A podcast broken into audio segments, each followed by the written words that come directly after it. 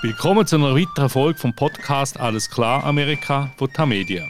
Der Joe Biden hat also entschieden, den längsten Krieg der USA zu beenden. Seit 2001, nach den Anschlägen von 9-11 am 11. September, kämpfen US-Soldaten in Afghanistan gegen Taliban und auch gegen Al-Qaida und andere islamistische Terrororganisationen. Das Resultat nach 20 Jahren ist aber ziemlich ernüchternd. Afghanistan hat zwar eine demokratisch gewählte Regierung, aber die hat eigentlich nicht so viel zu sagen und der Bürgerkrieg ist immer noch nicht. Die Taliban im Gegensatz haben immer noch wahnsinnig viel Macht. Sie verüben regelmäßige Anschläge und terrorisieren die Bevölkerung. Sie sind ganz klar die stärkste Kraft im Land. Jetzt also will der Biden alle US-Truppen abziehen und heimholen bis zum 20. Jahrestag von 9-11. Wieso macht er das? Was heißt das für Menschen in Afghanistan? Und kommt jetzt eine neue Flüchtlingswelle auf Europa zu? Darüber unterhalte ich mich mit dem Martin Kilian, unserem langjährigen Korrespondent in den USA. Er ist in Charlottesville im US-Bundesstaat Virginia. Ich bin Christoph Münger und leite das Ressort International von der TAM-Media-Redaktion in Zürich. Guten Tag, Martin. Guten Tag, Christoph. Wir haben es gehört, äh, vom Weißen Haus ist angekündigt worden, dass die letzten 3500 US-Soldaten aus Afghanistan sollen abgezogen werden und damit der 20-jährige Krieg enden Das hat die Pressesprecherin Jen Psaki angekündigt. Wir lassen doch kurz rein. The president has been consistent uh, in his view that there's not a military solution uh, to Afghanistan, that we have been there for far too long. That has been his view for some time. Well documented, well reported on. Uh, he believes that, uh, and he remains committed to supporting uh, negotiations. Jen Psaki sagt da, dass der Präsident Biden die Auffassung sagt, dass äh, die USA schon viel, viel zu lange in Afghanistan sind und dass es auch keine militärische Lösung gibt für den Konflikt. Martin, was hältst du davon? Ist das ein guter Entscheid? Es ist auf jeden Fall der richtige Entscheid, weil, wie du ja schon sagtest, wie auch Jen Psaki sagte, der Konflikt dauert jetzt zwei Jahrzehnte. Äh, er ist militärisch nicht gewinnbar. Es kann so wie bisher nicht weitergehen. Und ich denke auch, dass ein Grund für die Entscheidung der beiden Administrationen war, dass diese Administration sich mehr auf die Innenpolitik konzentrieren will und dass es auch neue Herausforderungen gibt. Ich glaube, dass der Entscheid zu einem Abzug der Truppen schon seit langem absehbar war. Äh, ich hatte eigentlich erwartet, dass Donald Trump das schon tun wird. Aber nun wird es Biden sein. Äh, es gibt eigentlich keine Alternative dazu, Christoph. Äh, Jen Psaki sagt weiter auch, du hast Innenpolitik erwähnt, was es sonst noch für Gründe gibt äh, für den Abzug. Lassen wir noch mal schnell rein. We need to focus our resources on fighting the threats we face today, 20 years, almost 20 years after the war began. Also Jennifer Sacke sagt, dass heute andere Herausforderungen anstehen für die USA als noch vor 20 Jahren. Was meint sie da damit? Ja, sicherlich den Aufstieg Chinas, äh, auch die Bedrohung durch den Klimawandel, auch die Beziehungen zu Russland. Äh, zudem scheint die Terrorgefahr bis auf weiteres eingedämmt zu sein. Wir wissen natürlich nicht, ob das in fünf Jahren noch der Fall ist. Aber auch hier würde ich noch hinzufügen, dass es sehr, sehr viel im Inneren der USA zu reparieren gibt, dass man sich endlich einmal die soziale Ungleichheit vorknöpfen muss, die diese Gesellschaft immer mehr gefährdet. Es ist also tatsächlich an der Zeit, neu zu fokussieren in der Außenpolitik. Und da geht sicher natürlich auch ums Geld. Also es sind ja Tausende von Milliarden in das Afghanistan gepumpt worden mit wirklich äh, eher bescheidenen Resultaten. Interessant sind die Reaktionen äh, auf den Entscheid von beiden. Und zwar darum sind sie interessant, weil es für einmal nicht entlang von der Parteilinie einen, Graben gibt. Es gibt also Demokraten, die applaudieren, aber auch Republikaner. Auf demokratischer Seite beispielsweise der Tim Kaine, Senator aus Virginia, aus, aus deinem Staat, äh, Martin. Aber auf der anderen Seite auch der Ted Cruz aus Texas, ganz klar ein Trump-Anhänger. Woher die Einigkeit? Ich glaube, Christoph, dass es in den vergangenen Jahren immer mehr Widerstand gegen die Idee des Nation Building gegeben hat, dass man immer mehr eingesehen hat, dass es nicht möglich ist, eine Gesellschaft mit militärischen Mitteln zu verändern. Und was du auch erwähnt hast, die Kosten sind gewaltig gewesen für Afghanistan. Und ich glaube, das hat in beiden Parteien zur Einsicht geführt, dass es so nicht weitergehen kann und dass man eben einen Neuanfang braucht und dass der Abzug aus Afghanistan wirklich längst überfällig ist. Es gibt aber auch Kritiker von dem Entscheid, und zwar ebenfalls in beiden Parteien. sind eigentlich eher die moderaten Kräfte, sowohl bei den Demokraten wie auch bei den Republikanern, wenn man äh, das so kann sagen Unter anderem hat Mitch McConnell, der Anführer der republikanischen Minderheit im Kongress, sich bereits äh, zu dem Entscheid geäußert. Wir lassen kurz rein. Precipitously withdrawing U.S. forces from Afghanistan is a grave mistake. It is a retreat in the face of an enemy that has not yet been vanquished, an abdication of American leadership. Also er sagt, äh, der Abzug sei ein schwerwiegender Fehler, grave mistake, also äh, große Kritik. Äh, dann sagt er auch, äh, dass die ganze Geschichte eigentlich noch nicht fertig ist und bei anderer Gelegenheit hat er eigentlich den Entscheid auch mit dem Abzug aus Südvietnam 1975 verglichen äh, wo die letzten Amerikaner seinerzeit haben müssen mit dem Helikopter vom Botschaftsgebiet evakuiert werden. Ist der Vergleich mit Vietnam abgebracht, Martin?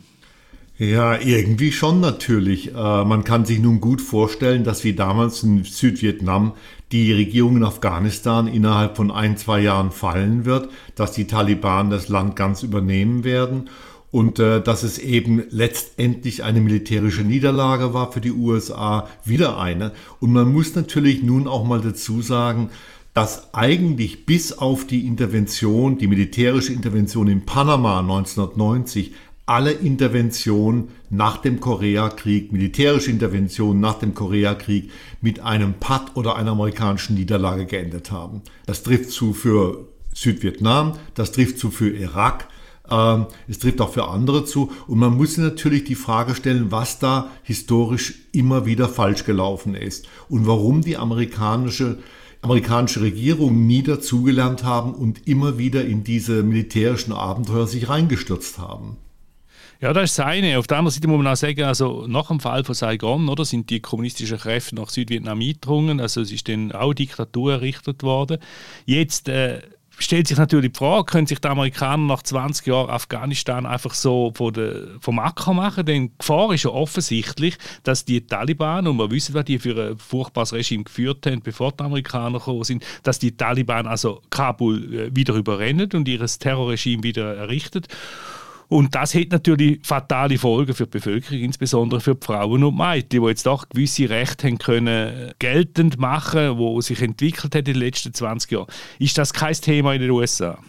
Doch, das ist ein sehr großes Thema und ich glaube, dass da auch eine Menge Schuldbewusstsein mit reinfließt. Und es sind ja nicht nur Frauen und Mädchen, die nun unter einer Taliban-Regierung, wenn sie denn wirklich kommt, ungeheuerlich zu leiden hätten. Es sind auch die Menschen, die den Amerikanern zugearbeitet haben in Afghanistan, Übersetzer, äh, Fahrer, andere Helfer, die nun vor einem Scherbenhaufen stehen und vielleicht um ihr Leben fürchten müssen. Und das wird letzten Endes aber nicht ausschlaggebend gewesen sein für den Entscheid. Aber es ist richtig, die Situation gerade für Frauen und Mädchen in Afghanistan könnte sich innerhalb von kürzester Zeit ganz, ganz schrecklich verändern. Ja, entscheidend ist offenbar für den beiden, äh, dass er gesagt hat, egal, die Situation auf dem Boden in Afghanistan ist nie gut. Also entweder gehen wir jetzt oder es, es hat gar keinen Sinn, da länger zu warten, weil sich die Situation gerne verändert. Aber wir erinnern uns ja, also das Regime von der Taliban mit öffentlichen Steinigungen im Fußballstadion, Musikverbot und was weiß ich, äh, ist wirklich sehr, sehr schlimm gewesen. Jetzt die Frage, wenn es jetzt wieder so ein Regime gibt, muss man mit einer Flüchtlingswelle rechnen aus Afghanistan, vielleicht auch Richtung Europa?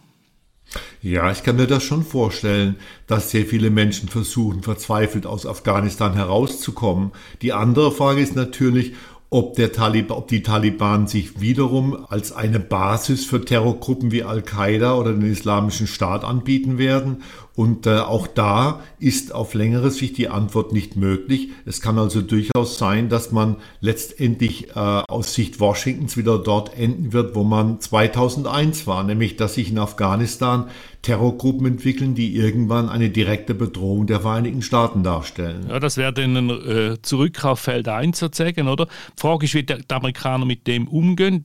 Äh, hast du etwas erfahren? Sie ist da geplant, dass Spezialkräfte in der Region stationiert bleiben, beispielsweise in Pakistan oder im Nachbarland? Ich glaube nicht, dass es in Pakistan sein wird, Christoph, aber ich könnte mir vorstellen, dass in den amerikanischen Militärbasen am Persischen Golf, also in Katar oder anderswo, dass dort vielleicht extra Spezialkräfte stationiert werden, dass es dort eine verschärfte Luftaufklärung gibt, die Afghanistan im Auge behält. Aber das ist alles noch in weiter Ferne. Äh, es kann natürlich auch sein, dass die Regierung Kabul sich noch einige Zeit hält. Nur man muss ehrlicherweise dazu sagen, dass es kaum einen Fachmann gibt oder jemand, äh, der sich auskennt in Afghanistan, in den USA, der sagt, äh, dass die Regierung Ghani auf längere Zeit überleben wird der entsprechende Rückhalt hat sie ja einem grossen Teil vom Volk auf jeden Fall nicht. Jetzt ist der Biden äh, ja nicht der erste Präsident, der aus Afghanistan raus will. Der Barack Obama hat das schon wählen, Donald Trump hat es wählen. Wird es jetzt dem Biden gelingen?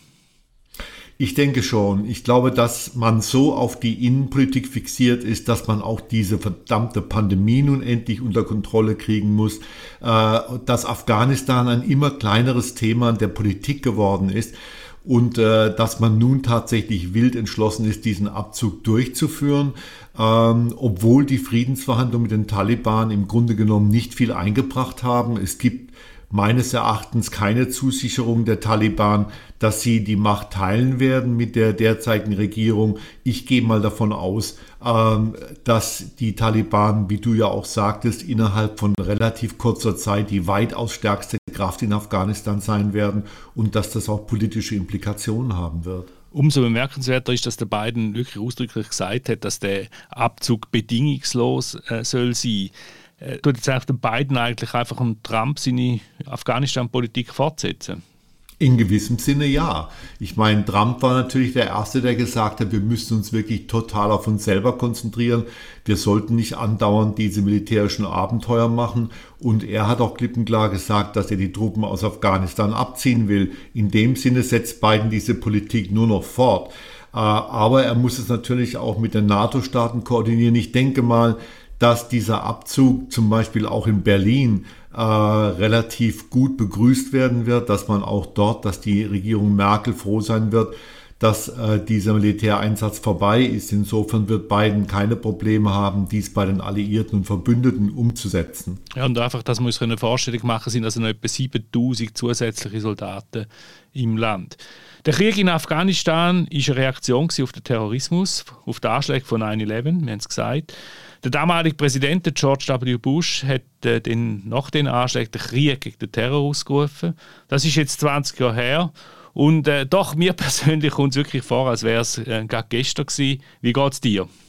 Ja, mir geht es genauso, Christoph. Äh, die, äh, mir kommt es auch vor, als wenn das tatsächlich alles gestern passiert wäre. Und man muss aber noch mal hinzufügen, dass es an der Entscheidung von beiden, diesen Abzug nun im September zu machen, auch Kritik geben wird von äh, Leuten, die sagen, wenn wir anstatt im Irak einzumarschieren 2003 unsere Kräfte ganz auf Afghanistan gebündelt hätten, wäre das alles nicht so gekommen, wie es jetzt gekommen ist. Im Rückblick muss man nochmal nochmal betonen, wie ungeheuer fatal die Entscheidung von George W. Bush war, im Irak einzumarschieren. Aber wie du sagst, also mir kommt das auch alles so vor, als wenn das gestern passiert wäre. Ja, also man mit dem Irak, da haben sie dann ganz viele Ressourcen, militärische, politische, äh, äh haben sie natürlich müssen umschichten nach äh, Richtung Irak und damit ist dann Afghanistan äh, nicht mehr im Fokus gewesen. Welche Erinnerung hast du an 9-11? Wo bist du gewesen, wo, wo du von diesen Anschlägen erfahren hast? Ich war am Frühstückstisch und habe Radio gehört und äh, war also habe gehört, wie das erste Flugzeug eine Meldung, dass ein Flugzeug in das World Trade Center reingeflogen ist und war also entsetzt und dachte aber zuerst, dass es tatsächlich vielleicht äh, ein Flugzeug war äh, mit äh, technischen Problemen und dass der Pilot einen Flugfehler gemacht hat. Und äh, dann später natürlich bei dem zweiten Einschlag war mir klar, dass es sich um einen Terroranschlag und einen Massenmord handelt. Ich weiß noch genau, wie, entsetzt, wie entsetzt ich war. Äh, ich bin dann sofort vor den Fernseher gegangen. Dann kamen auch schon die ersten Anrufe aus der Redaktion, äh, wie man damit umgehen soll und so weiter und so fort. Ich habe dann den ganzen Morgen telefoniert. Ich erinnere mich noch haargenau an diese Stunden nach äh, halb neun Uhr morgens, ja. Der Bush hat sich dann als Kriegspräsident gesehen, hat sich auch als solcher bezeichnet. Will der Biden jetzt ein Friedenspräsident werden? Das ist eine sehr gute Frage, ob er daran wirklich gedacht hat. Äh, ich denke, dass er einfach zu einem Präsidenten werden möchte, der in der amerikanischen Sozial-, Gesellschafts- und Innenpolitik nachhaltige Veränderungen anstrebt. Und dabei ist ihm die Außenpolitik im Moment wahrscheinlich eher ein Hindernis. Er möchte sich nicht unbedingt da reinziehen lassen. Äh, ich denke, dass äh, er tatsächlich, dass Joe Biden tatsächlich versuchen wird, in die amerikanische Geschichte einzugehen als jemand, der dem Land neue innere Impulse gegeben hat, der vielleicht auch mithelfen wird, die Spaltung zu überwinden, die dieses Land äh, heimsucht. Ob ihm das gelingen wird, ist eine ganz andere Frage. Aber ich glaube, dass Afghanistan für ihn ein Restposten war, den er tatsächlich abbauen möchte.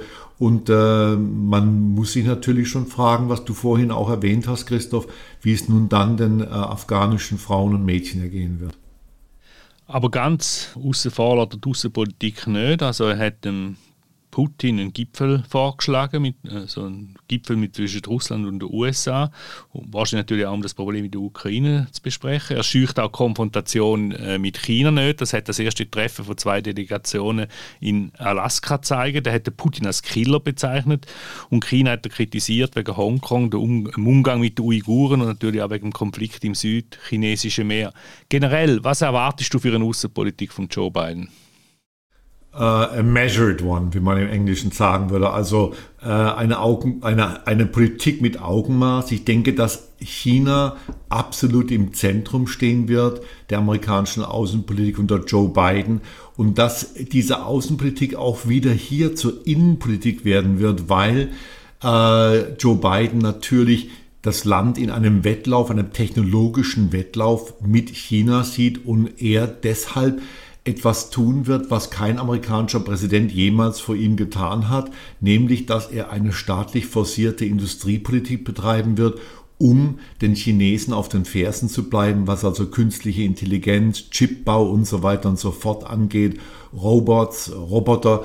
Äh, und insofern wird Außenpolitik Innenpolitik und Innenpolitik Außenpolitik. Ist also einfach eine Fortsetzung dessen, was er im Inneren anstrebt. Aber es gibt keinen Zweifel, neben dem Klimawandel wird auf jeden Fall die Beziehung zu Beijing im Zentrum der Außenpolitik von Joe Biden stehen. Ob er das durchhalten kann, ob es nicht wieder ganz neue Herausforderungen am Persischen Golf mit dem Iran und anderswo geben wird, das steht abzuwarten.